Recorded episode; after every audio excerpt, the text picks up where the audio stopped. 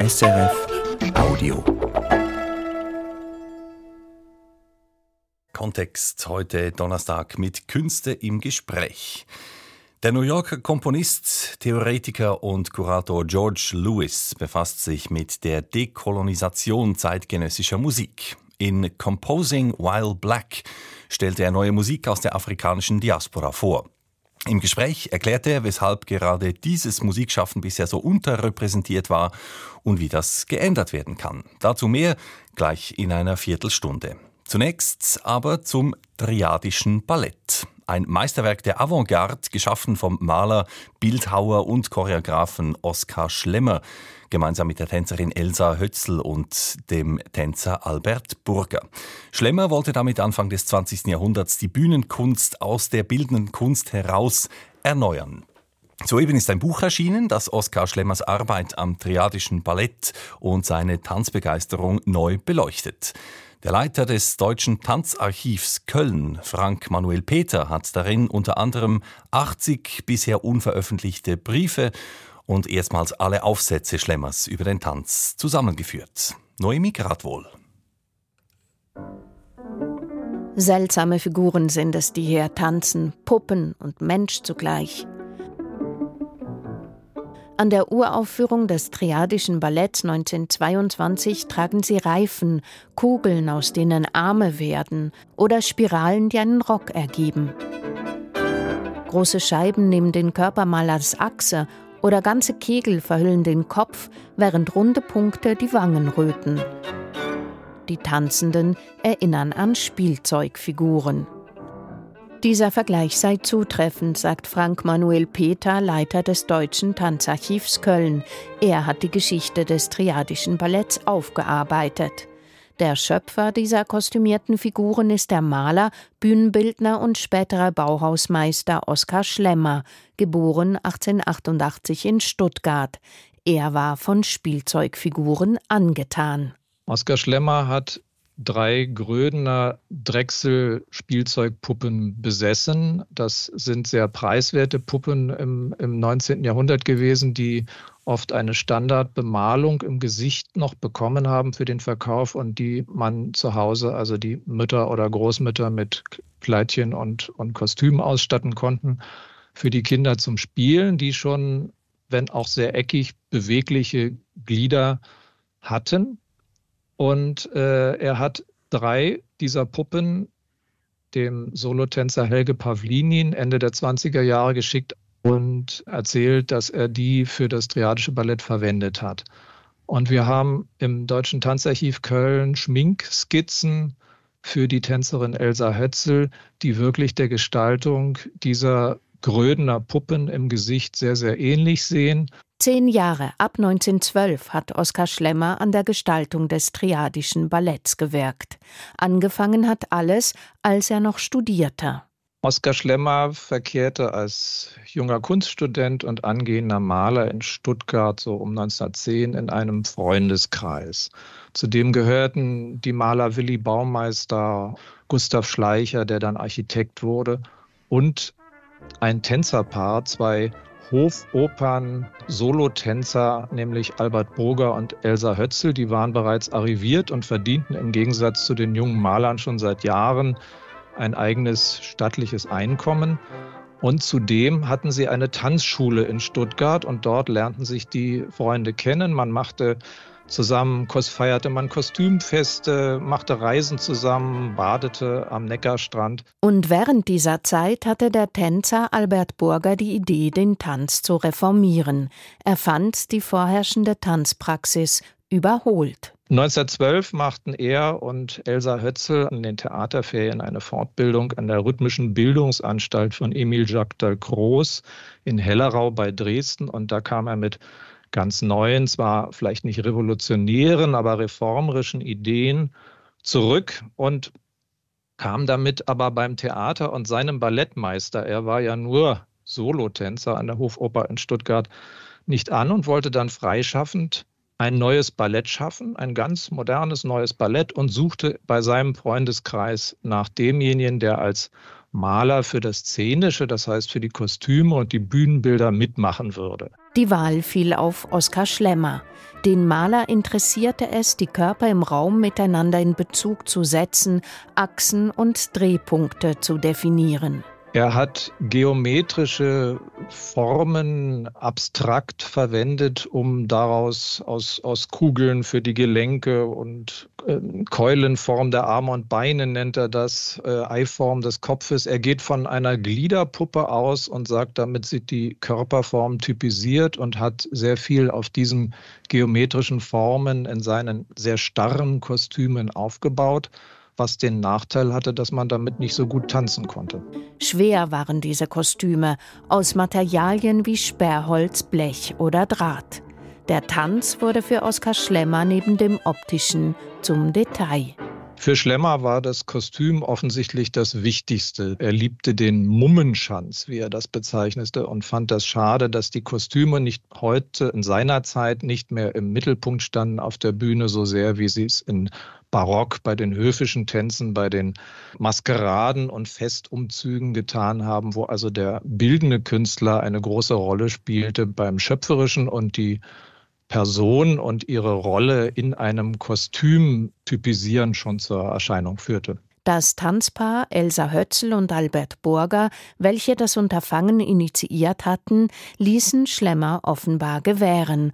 Und dies, obwohl das Konzept der Dreiheit von Anfang an bestand. Das Ballett sollte natürlich ursprünglich, das ist schon früh dokumentiert, aus drei Arbeitsrichtungen entstehen drei Bereiche, der Tanz, das Szenische, also Kostüm und Bühnenbild und die Musik. Nur war das mit der Musik äh, etwas schwierig. Sie haben Schönbergs Pierrot Lunaire gehört, waren begeistert, haben auch mit Schönberg einen Briefwechsel, aber es ist nicht zustande gekommen. Und die Musik, diese dritte Mitwirkende ist bei der Entstehung, bei der Kreativität dann leider nicht dabei gewesen. Das heißt, sie ist also nicht kreativer Partner in der Dreiheit. Arnold Schönbergs Absage führte dazu, dass Musik von vorhandenen Werken für die Produktion genommen wurde. Triade, auf Griechisch Triados, diese Dreiheit, wurde beim triadischen Ballett zum kreativen Konzept. Oskar Schlemmer, der nicht vom Tanz kam, hat da laut Frank Manuel Peter die Federführung übernommen.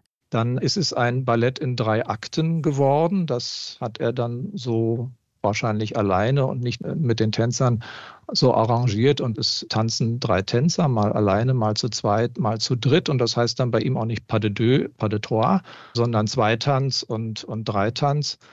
Und er hat in drei Farbigkeiten des Szenischen gearbeitet mit den Bühnenhintergründen.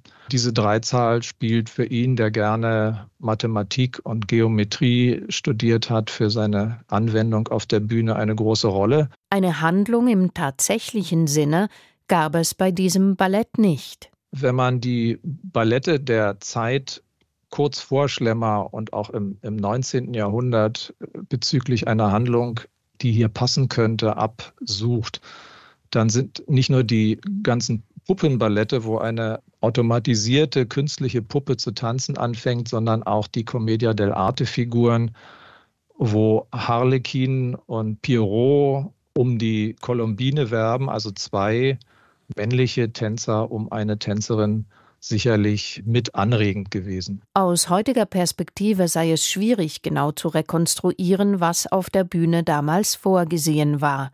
Die Aufzeichnungen Schlemmers seien lückenhaft.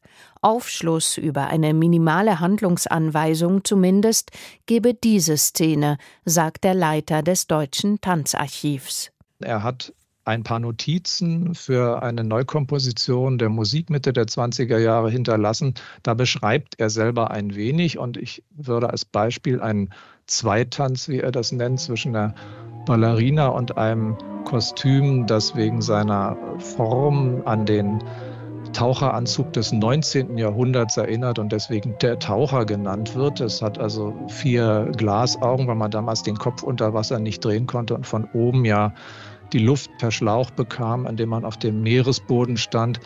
Dieses Kostüm hat er auch als von der Beweglichkeit für den Komponisten beschrieben als ein Bären, ein Tanzbären, der tapsig seine Bahnen geht Und dann kommt die Ballerina an und kokettiert ein bisschen mit ihm und der Bär schaut verwundert. Es ist also so, als ob es zwei verschiedene Tierrassen sind oder zwei Menschenarten, die sich nicht verstehen. Und äh, dann tapst der Bär, schreibt er, tapst dann weiter, ohne dass er diesen Flirt beantworten kann.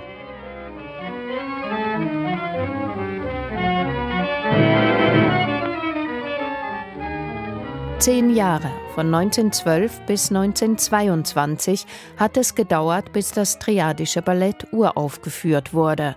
Das ist auch dem Ersten Weltkrieg geschuldet, in dem Oskar Schlemmer gekämpft hat. 1916, während eines Fronturlaubs, haben die drei einige Szenen des Balletts aufgeführt und munter weitergearbeitet. Doch zu ungleichen Teilen. Schöpferisch machte Schlemmer aus ihrer Dreiheit ihrer Triade rasch eine Alleinherrschaft. Für den Tanz war der Tänzer Albert Burger und seine Frau Elsa Hötzel, die ja auch Hofopern-Solotänzerin war, zuständig. Und Schlemmer hat immer mehr Gefallen daran gefunden, selbst in die Choreografien einzugreifen und es immer mehr zu seiner Angelegenheit gemacht. Stein des Anstoßes für Elsa Hötzel und Albert Burger war das Programmheft, das Schlemmer im Alleingang für die Uraufführung in Stuttgart 1922 gestaltete. Er nennt in einem Briefwechsel ein Wort für seinen Charakter typisch. Er, er nennt es Ruhmliebe, die er habe und die beiden Tänzer eben gar nicht. Das hat sehr viel, glaube ich, bewirkt, dass er sich so in den Vordergrund gedrängt hat und die beiden mehr oder weniger dann äh, enttäuscht waren von ihm, der plötzlich auf dem Uraufführungsprogrammzettel als der alleinige Schöpfer stand und mehr oder weniger für alles zuständig war, für die Kostüme, für das Szenische, für den Tanz. Und die Tänzer waren plötzlich nur noch die Ausführenden und dadurch ja auch auswechselbar. Schlemmer leitete seit 1920 die Bühnenklasse am Bauhaus und hat sich Meister am Bauhaus auf dem Programmzettel genannt. Da gab es Streit. Schlemmer tanzte einen der beiden männlichen Parts gleich selbst. Die Kostüme haben das Werk überstrahlt, sagt Frank Manuel Peter. In der Zeit sind diese Kostüme von allen, die es gesehen haben und darüber Kritiken geschrieben haben, als, als spektakulär oder hochinteressant geschildert worden. Es gibt Kritiken, die reden von einer bunten Bauhausmodenschau oder von Schachfiguren, die auf der Bühne verschoben werden oder Automaten, Gliederpuppen und so weiter. Es als Tanzwerk zu sehen, das ist damals nicht gelungen. Den Anspruch, den Tanz zu reformieren, gelang nicht. Es kam zum Zerwürfnis zwischen dem Tanzpaar und Schlemmer. Gestritten wurde vor allem darüber, wer die Kostüme haben darf, denn Albert Burger und Eva Hötzel hatten Material und Arbeiten bezahlt. Die hatten ja ein richtiges Einkommen. Insofern gehörten die Kostüme dann den Burgers und Schlemmer hatte eigentlich überhaupt kein Geld. Man einigte sich schließlich, dass von den 18 Kostümen Schlemmer jene sechs behalten durfte, die er im Ballett getragen hatte. Der Karriere des Triadischen Ballett hat all dies geschadet. Schlemmer versuchte mehrmals, es wieder aufzuführen mit großen Schwierigkeiten. Davon zeugen auch Briefe.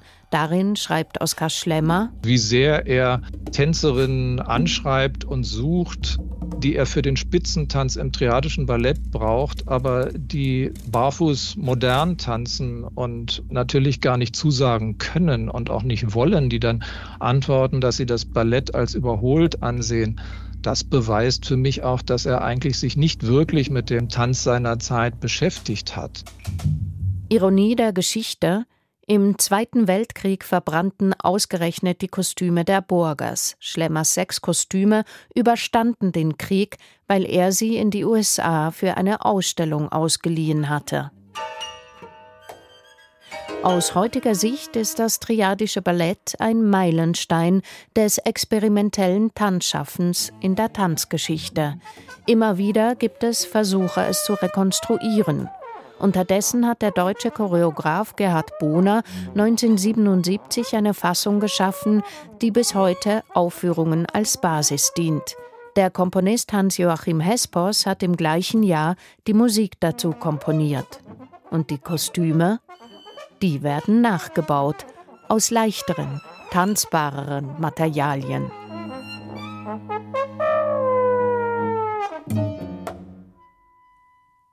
Ein Beitrag von Noemi Gradwohl. Das Buch von Frank Manuel Peter heißt Oskar Schlemmer und der Tanz und ist vor kurzem im Kunstbuchverlag Wienand erschienen. Er ist ein Wegbereiter der Dekolonisation der zeitgenössischen Musik, der New Yorker Komponist, Theoretiker und Kurator George Lewis.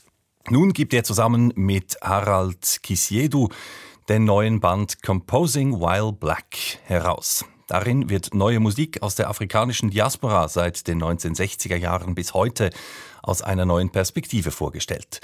Die beiden Herausgeber füllen damit eine Lücke der weiß dominierten Musikgeschichtsschreibung und schaffen neue Verknüpfungen. Der Band in englischer und deutscher Ausfertigung wird am 7. August dem deutschsprachigen Publikum präsentiert. Musikredaktorin Gabrielle Weber hat George Lewis im Vorfeld getroffen.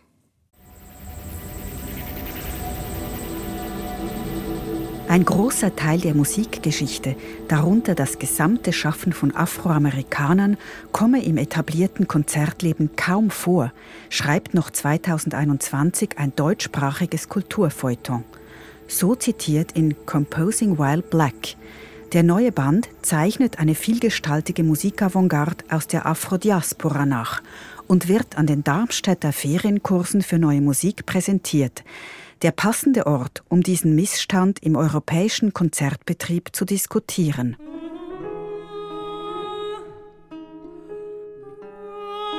George Lewis, der Co-Herausgeber, er recherchiert und publiziert zum Thema Dekolonisation schon seit den 80er Jahren. Den legendären Komponisten, Theoretiker und Kurator besuchte ich an seiner Wirkungsstätte der New Yorker Columbia University. Er ist dort seit 2004 Professor of American Music in Komposition und historischer Musikwissenschaft. Was versteht er unter Dekolonisation?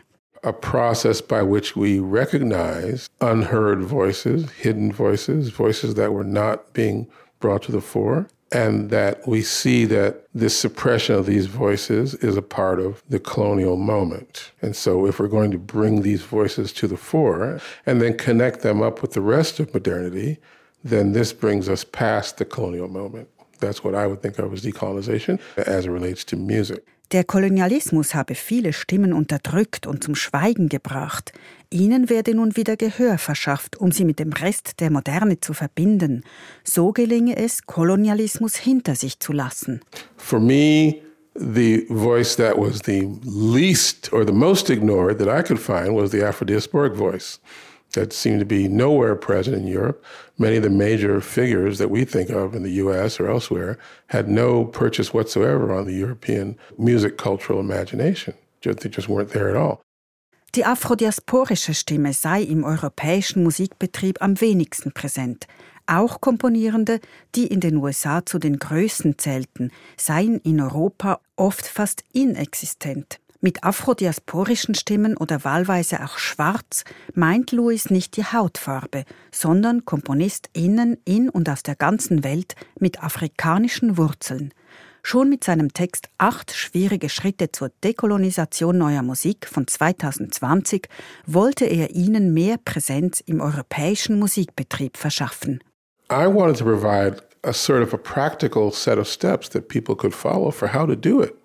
How do I decolonize? Well, do this and this and this and this and this, and you, you know, and you might get closer to it, you know. And the idea was we were already hearing the colonial point of view in the way concerts are programmed. We're not hearing all these different voices.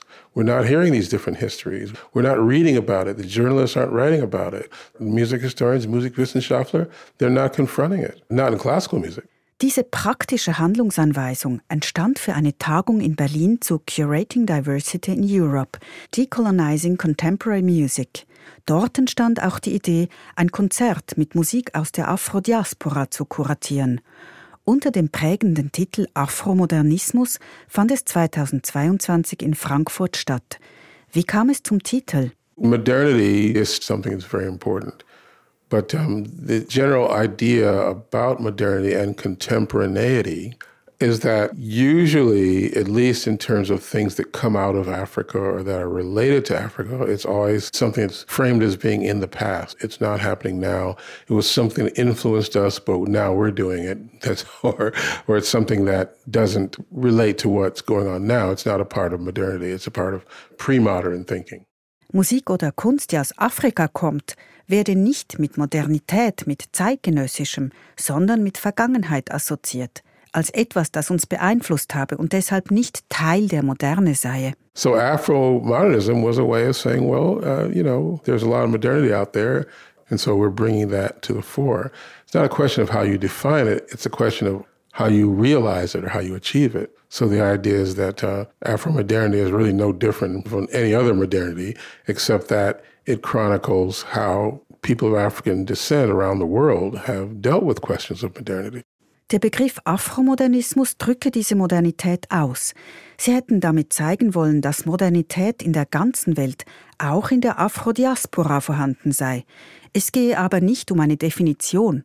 Afrodiasporische Musik sei nichts anderes als jegliche andere Moderne. The rhythm takes me. Take me back to when I was black and hidden proud.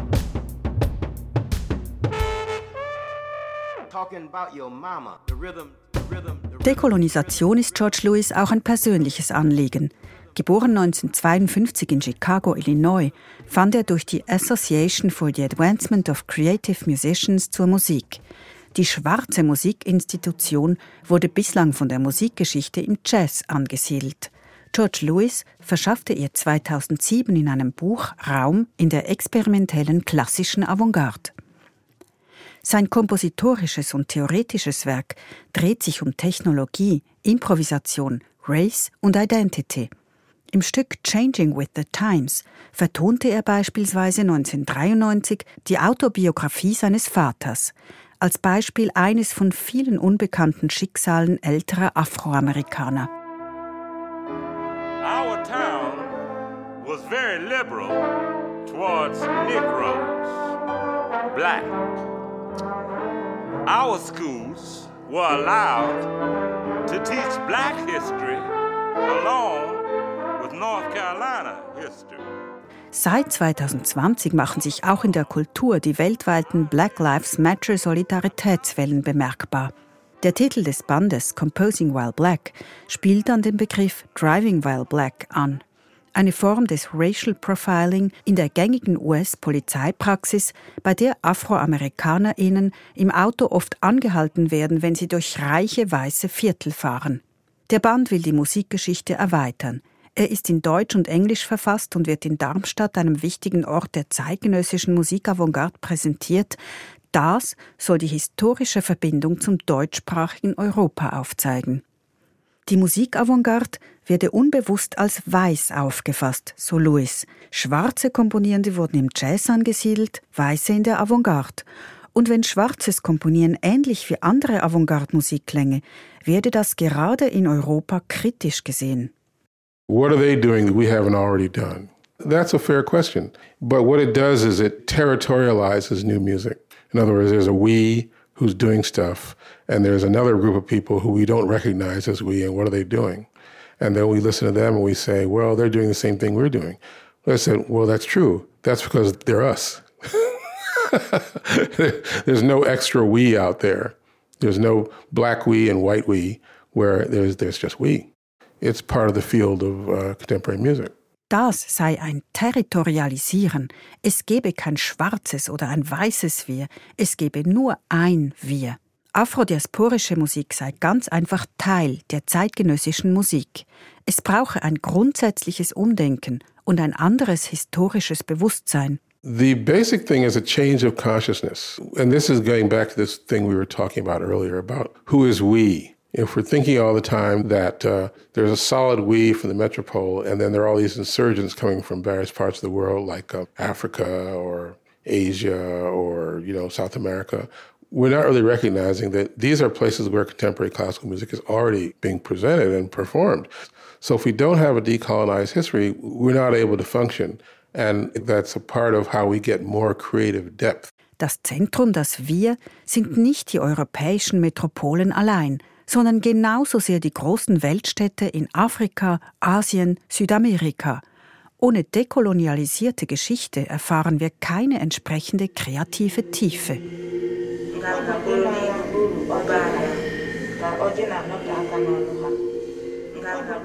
Composing While Black ordnet eine Vielfalt des weltweiten afrodiasporischen Musikschaffens in die Musikgeschichtsschreibung ein. Zum Beispiel den schweizerisch-nigerianischen Komponisten Charles Usor. Sein Stück Mother Tongue steht im Buch nicht nur für Usors Geschichte als Geflüchteter aus dem Biafra-Krieg.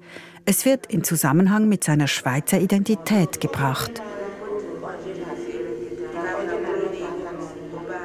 Es sei wichtig, dass man Usor nicht nur als Schweizer, sondern auch als schwarzen Komponisten ansehe, sagt Lewis. The blackness is a part of the experience. You know, white Swiss composers don't have that experience. And race has a lot to do with it, but it doesn't have everything to do with it. I mean, they're different people, they think differently. But um, if you try to be colorblind about it and say, well, it makes no difference, then that's not realistic. So instead of that, you want to see what is it that drives the music? Schwarzsein ist Teil der Lebenserfahrung. Weiße Schweizer Komponisten hätten diese nicht. Natürlich sei Race nicht der einzige Faktor. Jeder Komponierende sei ein anderer Mensch. Aber man dürfe nicht colorblind sein. Es gebe eben doch einen Unterschied. Und der müsse anerkannt werden. Man müsse viel genauer hinsehen, was die Musik antreibe.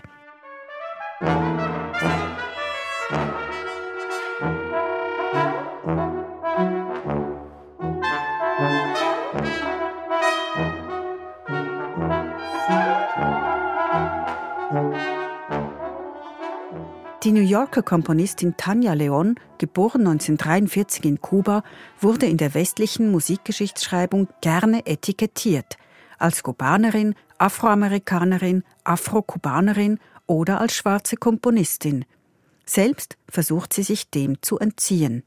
Der Band geht dieser klischierten Erzählung nach und ordnet Leon neu ein, ohne Zuschreibung. You have to look at it in terms of long fetch of history. And if you do that, you're taking the music seriously. You know, because if you're not looking at any music in its historical context and its social and cultural context, it's not a real realistic view of why music comes to be. But that requires a very long historical view. You can't look at just one piece and say, aha, this is blackness in music. Musik müsse im großen historischen, sozialen und kulturellen Kontext gesehen werden. Und so werde sie erst ernst genommen, sagt Lewis. Blackness in der Musik lasse sich nicht an einem einzelnen Werk erkennen.